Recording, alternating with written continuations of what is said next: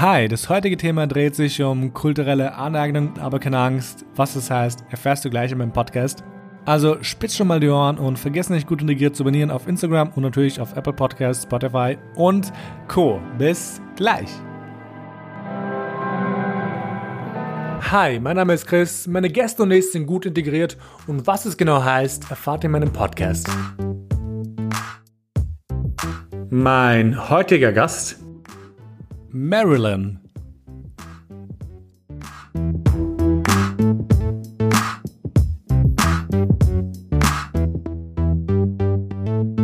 Aber hier noch eine ganz kleine Sache, bevor wir beginnen. Es würde mir unglaublich helfen, wenn ihr meinen Podcast, meine Folgen ähm, auf eurer Story auf Instagram postet oder sogar euren Freunden meinen Podcast empfiehlt, damit ich einfach wachsen kann. Und ja, falls ihr Fragen habt, könnt ihr mich immer auf Instagram erreichen oder falls ihr vielleicht Teil einer Folge sein wollt. Aber ich will euch nicht mehr auf die lange Folter spannen. Ähm, Marilyn, du bist da bei meinem virtuellen Studio. Vielen, vielen, vielen Dank, dass du es geschafft hast.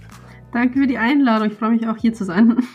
Yay. Ähm, und ich will gleich in die erste wichtige Frage springen und dich mal fragen, wer bist du und was machst du beruflich? Hi, ähm, ja, ich heiße Marilyn. Ich bin 26 Jahre alt und ich lebe in Wien. Ähm, beruflich würde ich mich bezeichnen, würde ich mal sagen, bin ich Medienmacherin. Ich habe in der Vergangenheit mhm. als Redakteurin, Kamerafrau, Social Media Managerin gearbeitet und jetzt arbeite ich in der Öffentlichkeitsarbeit eines Vereins. Cool, du bist ein Naturtalent. Nein, du bist ein, wie sagt man da, ein Multitalent. uh, oh Gott. Ähm, aber du weißt jetzt gerade, du hast, du bist aus Wien. Um, was denn kultureller Background abgesehen von Wienerin? Oh, ähm, ich glaube, bei mir ist das immer ein bisschen komplizierter als bei anderen Menschen, würde ich mal sagen. Ähm, meine Mutter ist aus den Philippinen, mein Vater aus Indien, aber ich wurde eigentlich in den USA geboren und bin dann mit vier Jahren mit meiner Mutter und meiner Schwester ähm, dann nach Wien gezogen und bin seitdem eigentlich hier. Cool. Das ist, ich finde das super spannend, vor allem deine, dein Background, you know. Ähm, aber nachdem du so viele, so viele Backgrounds hast oder Vordergründe, ich weiß gar nicht, was dir nicht lieber, Background oder Vordergrund? Ich sage meistens Vordergrund. War ich glaube, Background passt eigentlich immer ganz gut, weil sie immer so hinter dir ist irgendwie. Also, mhm. Es gab mal so eine, es gab mal so eine Diskussion. Leute, manche Leute sagen Vordergrund, was ich auch super cool finde, you know. Why not? Embrace it. Mm, aber anyway, ähm, nachdem du eh so viele Backgrounds hast, ähm, was bedeutet Integration für dich? Puh, ähm, ich finde Integration ist ein sehr schwieriger Begriff. Irgendwie, es gibt natürlich diese Wortdefinition, aber dann gibt es einerseits auch diese emotionale Bedeutung dahinter. Und zumindest in Österreich kommt es mir so vor, ist man integriert, wenn man perfekt Deutsch spricht, ähm, seine eigenen Wurzeln aufgibt und sich anpasst und halt keine Probleme macht. Das ist, was ich mitbekommen habe, ist Integration in Österreich. Irgendwie. Aber eigentlich ist das ja auch nur Anpassung. Gibt es deiner Meinung nach ein besseres Wort für Integration, was wir vielleicht ähm, in Zukunft nutzen sollten? Ein Wort, das oft gefallen ist, ist Inklusion. Ich glaube, das hatten wir auch mal besprochen drüber, dass man eher verschiedene Kulturen, verschiedene Lebensrealitäten miteinander eher kombinieren und inkludieren sollte. Und dafür spricht ja auch das Wort Inklusion irgendwie mehr. Finde ich, das ist, glaube ich, ein besseres Wort. Oder man versucht einfach das Wort Integration irgendwie anders zu vorzuleben oder anders zu definieren irgendwie. Ich finde, das war auch so ein interessanter irgendwie ein Ansatz, weil wenn man immer Integration hört, klingt das immer so nach behördlichen ähm, Vorgängen, B2-Level und sowas, also sehr, ähm, wie soll man sagen, sehr steif, obwohl das doch ein sehr, ähm, ein sehr fließender Prozess ist eigentlich. Total. Ich glaube, das ist immer so ein, so ein, so ein gut integriert sein, dass man einen Standard erreicht, you know. Sobald du das erreichst, bist du endlich Teil von der, keine Ahnung, Teil von Österreich in dem Fall. Ähm, aber ja, wie was, wie was, wie ist eigentlich für dich? Bist du oder würdest du sagen, du bist gut integriert? Mm, ich würde sagen immer ja. ich glaube, wenn man sich meinen Lebenslauf so auf Papier anschaut, würde man gar nicht mal vermuten, dass ich Migrationshintergrund habe, finde ich. Weil ich einerseits nicht die Sprache meiner Eltern spreche Mhm. Das ist etwa so ein Faktor oder so eine Art Nebeneffekt, der entstanden ist, wenn man sich hier in Österreich integriert. Man muss halt seine eigenen, die Kulturen der Eltern halt aufgeben Und daraus entsprechend spreche ich halt die Sprachen zum Beispiel nicht. Ähm, das ist so ein wichtiger oder großer Faktor in dem Ganzen. Aber ich insgesamt will ich schon sagen, ich bin gut integriert. Aber dadurch, dass ich, seitdem ich vier Jahre alt bin, hier lebe und hier aufgewachsen bin, ist das ja auch mein Zuhause und auch, ein, also ich, will, ich bezeichne mich auch selber als Wienerin. das ist schon witzig. Viele sagen dass die in Wien sind, dass sie sagen, ich bin Wienerin und nicht Österreicherin. ja, also ich glaube, so im gesamten Kontext ist es immer so unterschiedlich. Mein Freund ist zum Beispiel Österreicher, er ist aus Niederösterreich, aber wird sich nie als Wiener bezeichnen. Und wir beide ja. haben so total verschiedene Definitionen von Österreicher sein irgendwie. Und ich glaube, Wien ist so ein, hat ein alleiniges Merkmal irgendwie. Wenn man in Wien aufwächst, ist es irgendwie anders als am Land irgendwie. Genau. Stimme ich so.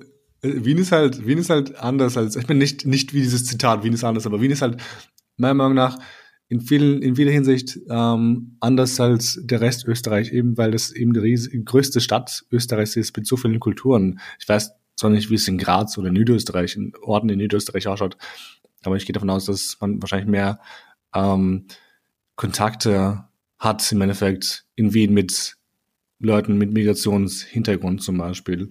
Ja, voll. Also da kann ich nur zustimmen. Ich glaube, in Wien kommst, also hast du viel mehr Berührungspunkte mit anderen Kulturen, mit anderen Menschen, mit anderen Lebensrealitäten, die du zum Beispiel jetzt in Niederösterreich oder Salzburg, Tirol und so nicht hast.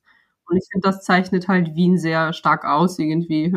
Aber mir ist jetzt eingefallen, du hast jetzt von erzählt, deine Eltern ähm, sind aus verschiedenen ähm, Ländern und du meintest, du sprichst ihre Sprache nicht.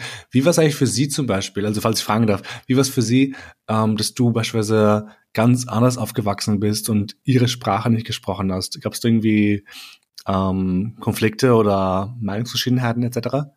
Also meinst du, warum ich die Sprache nicht spreche oder? Nee, nee, also wie sind Sie damit klargekommen zum Beispiel? Habt ihr Deutsch zu Hause geredet oder wie habt ihr euch verständigt zum Beispiel? Um, ähm, also die Idealvorstellung meiner Eltern, als sie, ähm, als wir hergezogen sind nach Wien, war eigentlich, dass wir alle drei oder beziehungsweise vier Sprachen sprechen. Also Deutsch, mhm. Englisch, Indisch und Tagalog, das ist am Philippinisch. Aber in unserem Fall war das einfach unmöglich, dass sie uns gleichzeitig zwei Sprachen lernen und, und gleich zur selben Zeit lernen wir alle zu viert Deutsch. Weil meine Mutter hatte Deutsch in einem Crashkurs bekommen, als sie hergekommen ist. Mein Vater hat Deutsch auf der Straße gelernt. Ähm, und das war halt so, man hat, man wächst da mit so verschiedenen Levels einfach auf und meine Eltern haben beide Vollzeit gearbeitet, Überstunden gemacht, waren auch kaum zu Hause, natürlich irgendwie Arbeiterklasse, mhm. halt typisch. Und da war es für sie schwer, einfach das mitzukommunizieren. Und da haben sie einfach gesagt, okay, wir lassen es einfach und beruhen uns auf einer beziehungsweise zwei Sprachen. Also wir haben zu Hause nur Deutsch dann gesprochen und halt gemischt mit Englisch ein bisschen dann, weil meine Eltern hatten einfach die Erfahrung gemacht, dass sie sehr ausgegrenzt wurden, weil sie, wenn sie Deutsch sprechen, einen Akzent haben.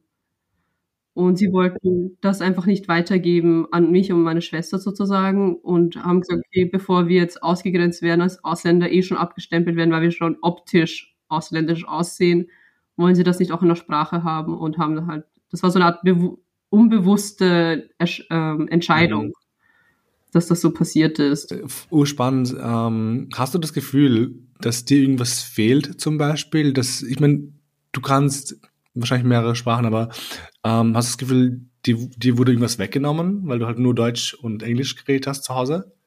Irgendwas Kulturelles? Also, dass irgendwas Kulturelles weggenommen wurde? Ich mein Empfinden finde ich, dass man immer ein bisschen unvollständig aufwächst, mhm. weil ähm, wir sind Asiaten sozusagen. Ich ging halt ganz normal in die Schule, hatte halt nur österreichische Freunde eigentlich. Ich hatte keine philippinischen oder indischen Freunde und ich habe mich nie so wirklich zugehörig gefühlt mhm. so von meinen Freunden in der Schule oder so, weil immer ich war immer irgendwie ein bisschen anders, aber gleichzeitig hatte ich keine anderen Bezugspunkte außer meine Eltern. Ja. Und das war ein bisschen, dadurch hat man sich einfach unvollständig gefühlt und dadurch kam, glaube ich, auch dieses Gefühl, okay, es fehlt etwas, aber ich weiß nicht so richtig was. Und erst durch die Zeit habe ich dann so richtig verstanden, okay, es ist doch, ähm, ich habe nichts von meinen Kulturen wirklich mitbekommen, eigentlich. Ich fühle das so sehr. oh Gott, das würde mich auch gleich zur nächsten Frage bringen. Ähm, erlebst du einen Kulturclash? Und falls ja, ähm, wie zeigt sich dieser? Puh, äh, ich glaube, in meinem Leben oder jetzt mit meinem spezifischen Fall, dadurch, dass es schon drei verschiedene Kulturen gibt, indische, philippinische und dann noch die österreichische, ist, glaube ich, so ein Kulturclash ein bisschen vorprogrammiert. Ja. Irgendwie. Ich glaube, meine Eltern haben immer versucht, ähm, bis ich, ich glaube, 18 oder 19 äh, wurde, mich immer irgendwie fernzuhalten von der philippinischen und indischen Kulturen. Also ich hatte keine indischen oder philippinischen Freunde, wir hatten auch keinen Kontakt zu so, äh, mit, mit, mit Menschen Migrationshintergrund irgendwie, weil sie wollten einfach so straightforward, okay, mach die Schule fertig, du studierst, du arbeitest, du sollst keine Probleme kriegen. Das war so ihr mhm. ähm, Denken. Und mit 18, oder ich glaube, ich war 19, bin mir gar nicht sicher, bin ich dann zufällig, ähm, habe ich bei einem Debüt mitgemacht. Ähm, ein Debüt ist, das kennen viele vielleicht nicht, das ist in der philippinischen Kultur ist das so, dass wenn ein Mädchen 18 Jahre alt wird, sie hat eine sehr große Feier, wenn sie 18 wird. Das kannst du vergleichen mit der Quinceañera zum Beispiel, der lateinamerikanischen Kultur. Das ist eine riesengroße Party mit vielen Familienmitgliedern, mit Freunden, ähm, viel Essen, viel ähm, Programm und Getänze und Rituale. Und ich habe da zufällig mitgemacht und das war mein erster Berührungspunkt eigentlich mit der philippinischen Kultur. Mhm. Und wie hat sich das angefühlt? Sorry, wenn ich unterbreche. Wie war es für dich damals? Ähm, ich, hab, ich war echt verloren, ehrlich gesagt. Also ich erinnere mich, ich, hab, ich kannte niemanden dieser Menschen, weil obwohl wir alle im selben Alter waren, in derselben Stadt leben, denselben Background haben, kannte ich die alle nicht. Und ich habe mich sehr verloren, ich war ein bisschen irritiert, auch gefühlt. Aber die Menschen, die ich dort kennengelernt habe, die heute auch meine Freunde sind, die waren so herzlich, so willkommend und haben mir auch alles gezeigt und mir auch viel beim Übersetzen geholfen, zum Beispiel, weil ich spreche ja kein Philippinisch. Also ich verstehe es auch nicht, wenn jemand mhm. mir das jetzt jetzt mit mir so straight reden würde, ich würde es nicht verstehen, leider. Ja, und die haben mir einfach geholfen, in die Kultur ein bisschen reinzukommen.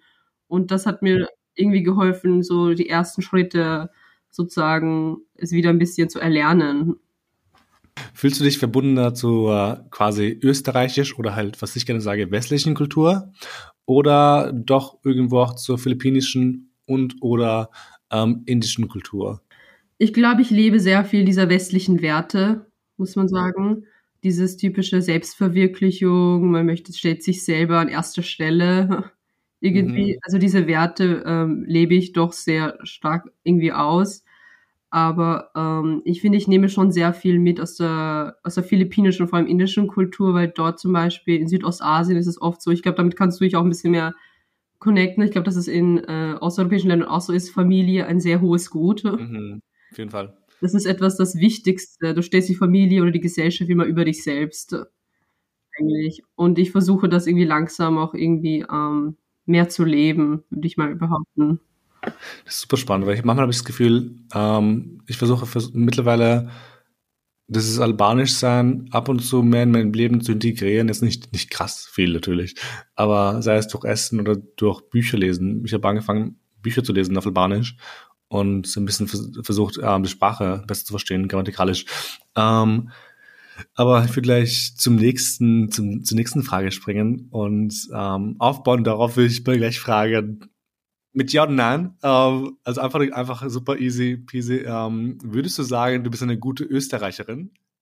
Ähm, ich glaube schon, dass ich eine gute Österreicherin bin, weil ich doch ähm, irgendwie am gesellschaftlichen Leben teilhabe. Also ich gehe mhm. wählen, ich, ich ähm, trennen Müll und so, was das irgendwie in Österreich so urwichtig ist.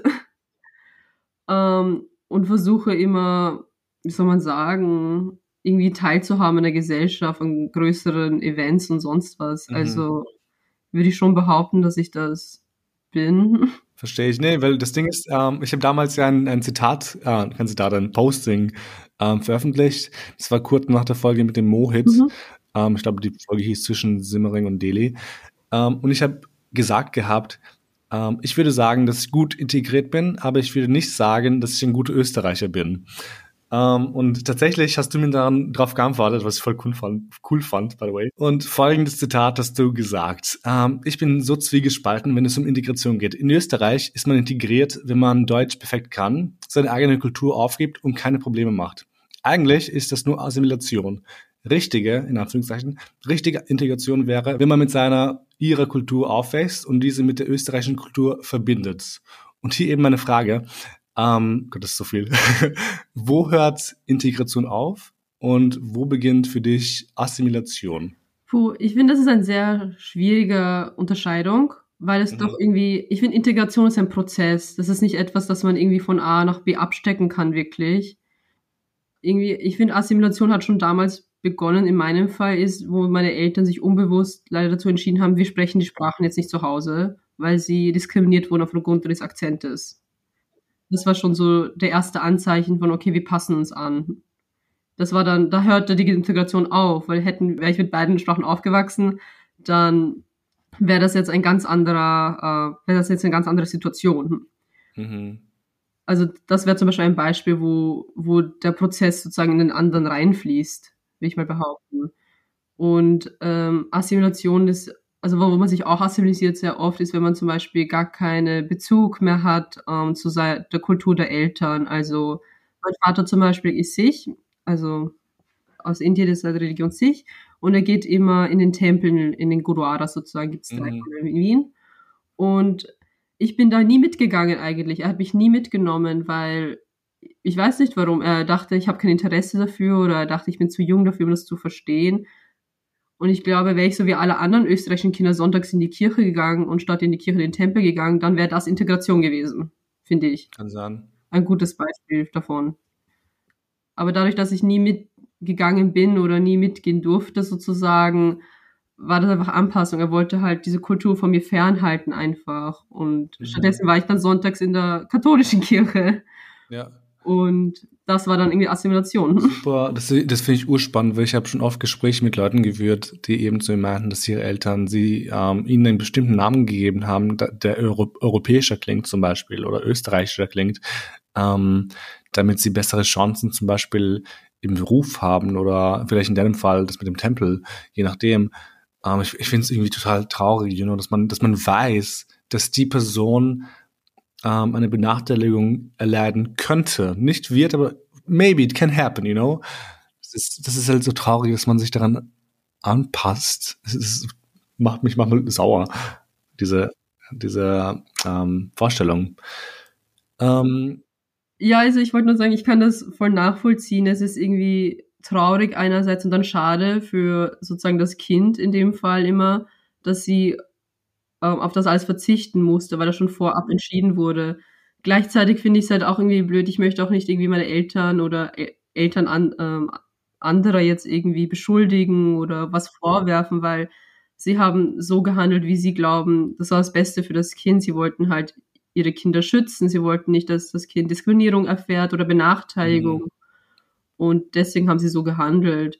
Ich glaube, es war eine Zeit, gab es schon, wo ich sehr, nicht wütend, aber schon irgendwie grantig mhm. war auf meine Eltern, dass sie mir die Sprache nie beigebracht haben. Aber jetzt erst, wo ich das verstanden habe, warum das so war, habe ich nur noch Verständnis dafür. Mhm. Und ich glaube, ja, man kann das nicht so schwarz-weiß sehen, denke ich. Auf jeden Fall. Ich glaube, es ist auch wichtig, dass man das einfach reflektiert. Ähm, aber sag mal, das ist vielleicht eine Frage, die zu persönlich wird, deswegen bitte sag mir Bescheid. Ähm, haben deine Eltern ähm, in Österreich Diskriminierung oder halt eben noch schlimmer ähm, Rassismus und Benachteiligung erlebt wegen ihrer Herkunft? Dass sie eben dazu bewegt hat, dass sie dich eher schützen, meine ich.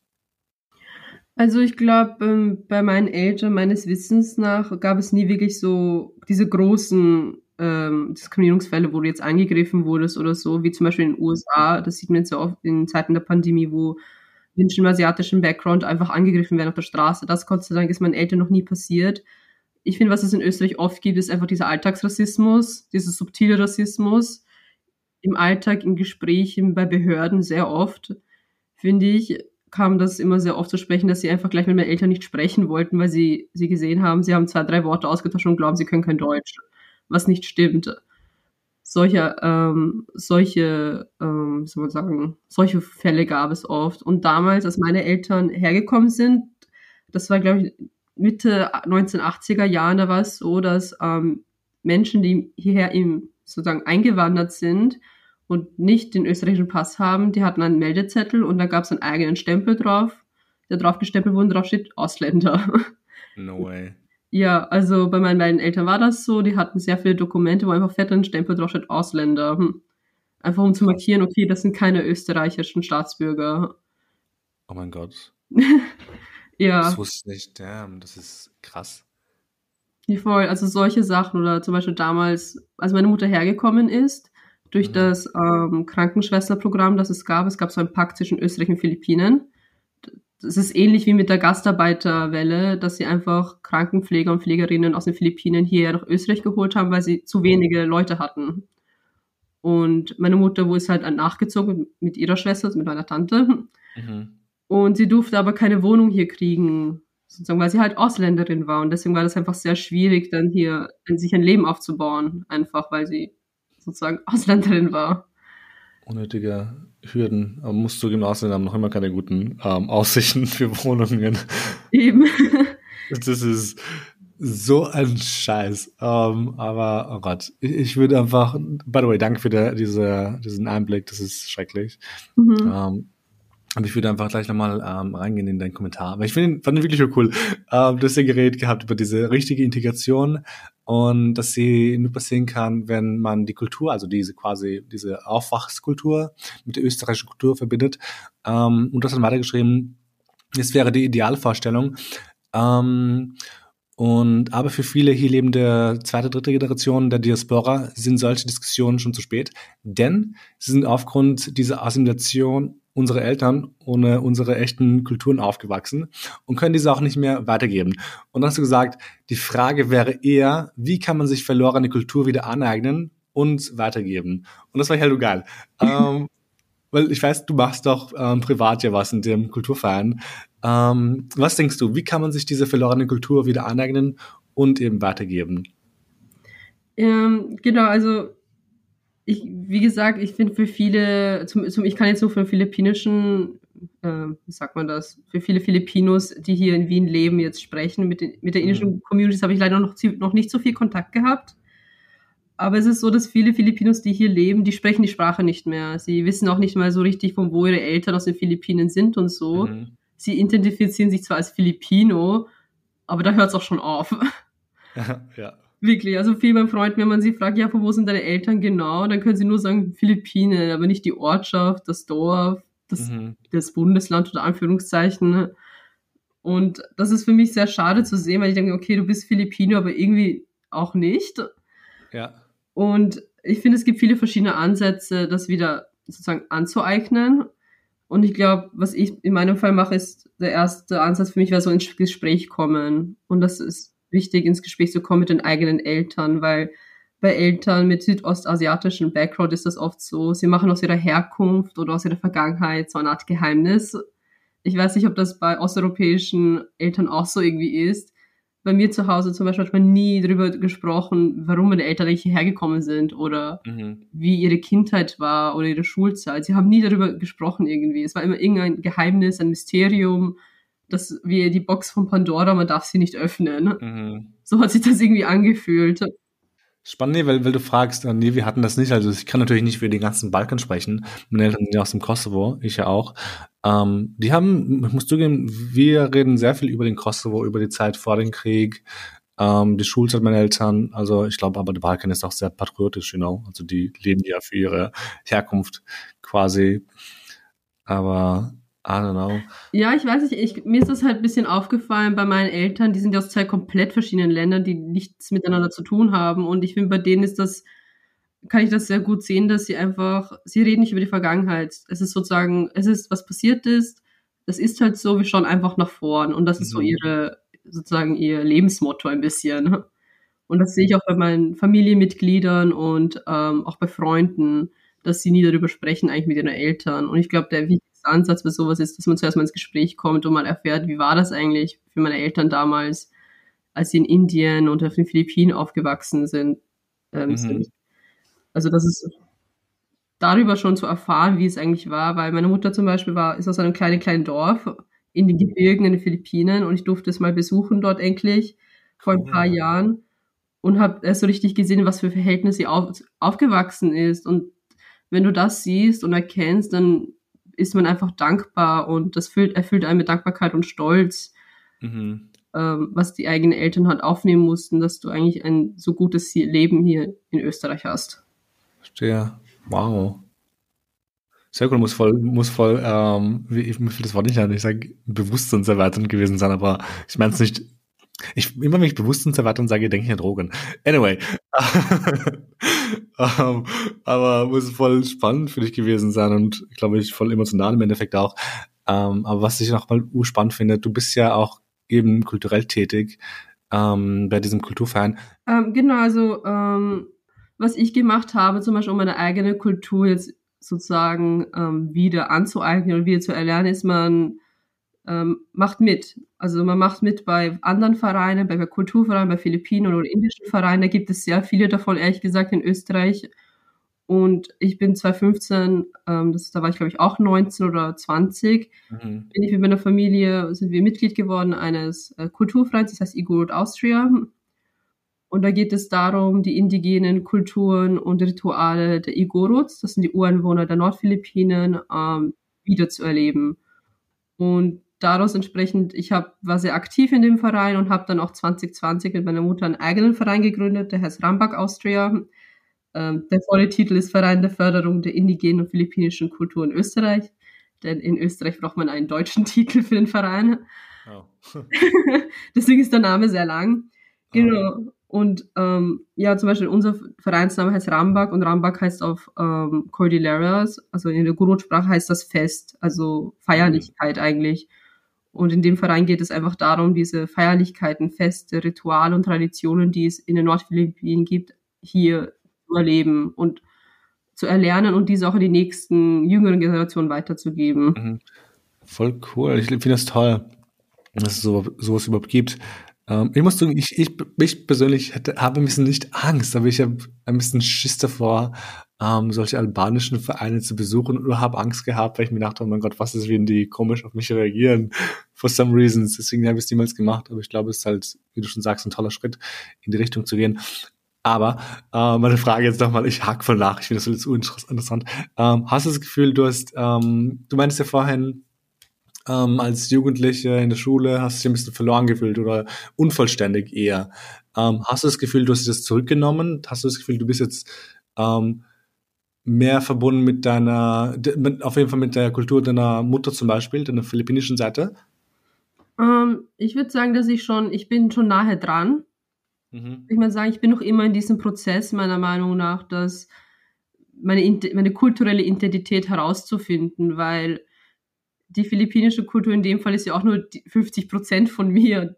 Die anderen 50 Prozent sind indisch und da bin ich noch total am Anfang, das ähm, herauszufinden, ehrlich gesagt. Aber ich finde, dadurch, dass ich bei diesen Vereinen mitmache, ähm, in Kontakt trete mit anderen Vereinen und Commu äh, anderen Communities, ähm, bin ich schon dem sehr nahe, sozusagen. Weil zum Beispiel letztes Jahr gab es im Oktober einen sehr großen philippinischen Parade, um, ich glaube, das war um die diplomatischen Beziehungen zwischen Österreich und Philippinen zu feiern, weil sie hatten ein Jubiläum für 75 Jahre. Oh. Und da war, glaube ich, jeder Filipino, den ich kannte in Österreich, war Teil dieser Parade. Und ich war auch dabei mit meinem kleinen Verein und es war einfach ein sehr schönes Gemeinschaftsgefühl, irgendwie mhm. zugehörig zu fühlen. Wir alle sind gleich, wir alle leben hier, wir alle ja. haben zwar tausende Dialekte, tausende Sprachen, aber wir sind alle einig, wir sind alle ähm, Unity. Ich weiß nicht, was das deutsche mhm. Wort für Unity ist. Oh Gott. Um, ähm, ich habe das Wort auf Englisch, fuck, Unified, aber was, wie heißt es auf Deutsch? Um, eine Gemeinschaft, keine Ahnung, wir sind eine gemeinsam. Ich genau. weiß, was du meinst. Ich glaube, die Leute wissen es auch, aber ja.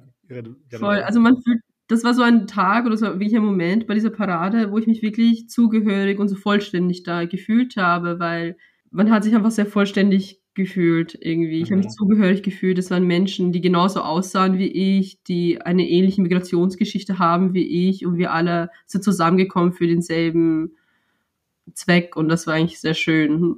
Mhm. Also das war so ein Moment, wo ich mir dachte, okay, ich bin Filipino, ich habe es sozusagen akzeptiert, ich lebe es vor, auch wenn ich nicht die Sprache beherrsche. Hm? Mhm.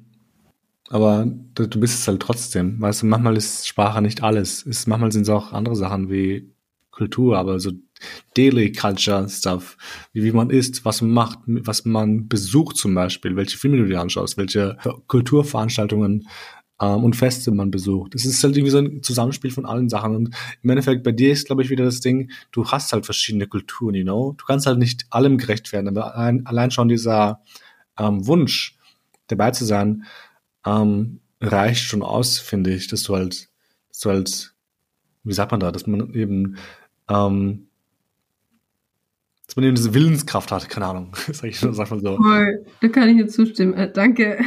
Ich glaube, was wichtig ist bei sowas, wenn man sich seine Kultur wieder aneignen möchte, ist, dass dieser Wille da ist und das Interesse. Mhm. Es kostet einfach unglaublich viel Zeit und Kraft, finde ich, wieder anzueignen, weil du änderst ja auch gleichzeitig deine Gewohnheiten ein bisschen. Ja. Und das ist halt etwas, das ist so, es ändert einfach dein, nicht Lebensrhythmus, aber einfach deine, die, wie sagt man das, dein Weltbild wird ein bisschen verändert dadurch. Und ich finde, das ist halt etwas, worauf man sich einlassen muss. Auf jeden Fall. Einfach. Und ich, ich, ja, ich bin ein bisschen sprachlos gerade, weil ich finde, äh, es ist wirklich sehr spannend, was du zu sagen hast. Ähm, ich, hab, ich würde jetzt die siebte Frage, glaube ich, keine Ahnung. Ähm, die nächste Frage würde ich jetzt gerne ein bisschen abändern. Ähm, ich habe jetzt ein bisschen rausgehört, dir ist eine Kultur wichtig ähm, und deine Herkunft und deine Wurzeln, aber wenn du jetzt von einer Skala von 1 bis 10 entscheiden möchtest, wobei 1 ähm, gering ist und 10 sehr hoch ist, wie wichtig ist dir deine Kultur, deine Herkunft und deine Wurzeln? Puh, ich glaube, das kann man schnell beantworten irgendwie auf einer Skala. Ich würde behaupten, dass aktuell mir das sehr wichtig, also 10 war das höchste, gell? Genau. Auf, also aktuell ist mir meine Kultur, also vor allem meine Wurzeln sind mir sehr, sehr wichtig jetzt, weil ich möchte einfach versuchen, die so gut wieder Intus haben, Intus zu haben in meinem Leben, dass ich das auch irgendwann an meine hoffentlich irgendwann zukünftigen Kinder weitergeben könnte. Weil ich glaube, wenn ich das nicht weitergebe oder unsere Generation das nicht weitergibt, stirbt es ja damit einfach aus. Ja. Und das wäre auch sehr, sehr schade, fände ich. Genau. Und ich glaube, das Ding ist, also ich weiß jetzt nicht, wie dann deine, deine Nachfahren sein werden, aber ich glaube, die werden das dann wahrscheinlich auch haben, dass sie dann irgendwann den Moment spür, verspüren, wo sie sich denken, so, oh, ich bin halt anders als andere Leute und ich, mir fehlt was gerade und ich fühle mich unvollkommen und die werden es dann nochmal suchen, you know. Also ich glaube, ich glaube, das ist halt immer so ein, so ein, so ein Kreis, der sich dreht, dass Menschen dann irgendwann merken, so, okay, ich fühle mich noch nicht ganz zugehörig und ich suche meine, ich suche meine Herkunft, know. Ja, voll. Das, das stimmt total. Ich glaube auch zum Beispiel, als ich diesen Verein mit meiner Mutter gegründet habe, wollten wir gleichzeitig eine Art Netzwerk aufbauen, wo unsere zukünftigen Kinder darin aufwachsen. Also ich bin ja, als ich hier aufgewachsen bin, hatte gar keinen Bezug zu anderen Filipinos. Also ich hatte nur einen Onkel und eine Tante und das war, das war's. Mhm. Wenn ich Kinder haben sollte, möchte ich, dass das mit allen Filipinos, also mit so einer sehr vielen, also nämlich so einer philippinischen Kultur wächst man mit sehr vielen Familienmitgliedern auf. Man hat sehr viele Onkels, Tanten, mhm. Kuyas, also so großer Bruder, Attes, große Schwester, obwohl die eigentlich nur Cousins und Cousinen sind. Also man zählt jedes Familienmitglied, auch wenn er weit, weit entfernt verwandt ist. Eigentlich, also so Cousin zweiten, dritten Grades oder sonst was, die sind trotzdem dein Cousin und deine Cousine. Kenne ich. Ja. We have the same. ja, eben. Und ich hatte das leider nie, als ich hier aufgewachsen bin und ich möchte es einfach versuchen, so eine Art Netzwerk oder eine Art mhm. Familie aufzubauen, wo meine Kinder eines Tages darin aufwachsen und dann einfach mit diesen ganz vielen Tanten und Onkels aufwächst, auch wenn wir nicht blutsverwandt sind. Aber was uns verbindet, mhm. ist halt unsere Herkunft, unsere Kultur. Voll. Das ist schön. I like this.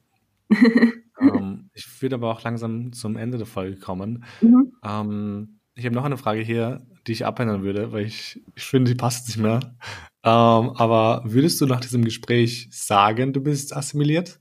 aber im Sinne von, ich habe halt gefragt gehabt, in der ursprünglichen Frage, hast du das Gefühl, du bist assimiliert und warum? Aber jetzt ist mir irgendwie aufgefallen, ähm, du, du wurdest zwar in, ein bisschen reingeschmissen in diese Box und wurdest gezwungen, assimiliert zu werden, aber irgendwie holst du das jetzt zurück, you know? Also du möchtest, du möchtest ja Teil von Österreich sein, aber auch Teil von einer philippinischen Kultur und natürlich auch irgendwo von einer, aus einer indischen Kultur, you know? Mhm. Und deswegen, ob du jetzt mittlerweile nach diesem Gespräch ähm, das Gefühl hast, du bist assimiliert oder eher nicht, you know, oder mhm. was du dagegen machst. Also wie du es interpretierst, ist halt deine ähm, Entscheidung, aber mh, ah. das will ich ja sagen, falls du verstehst meine. Na, ich finde, du hast es eigentlich sehr gut formuliert mit den Boxen ein bisschen, also mit diesen Schubladen. Man ist einfach da reingeworfen worden. Ich bin, ich würde schon sagen, dass ich assimiliert aufgewachsen bin, falls man das so als Adjektiv verwenden kann überhaupt.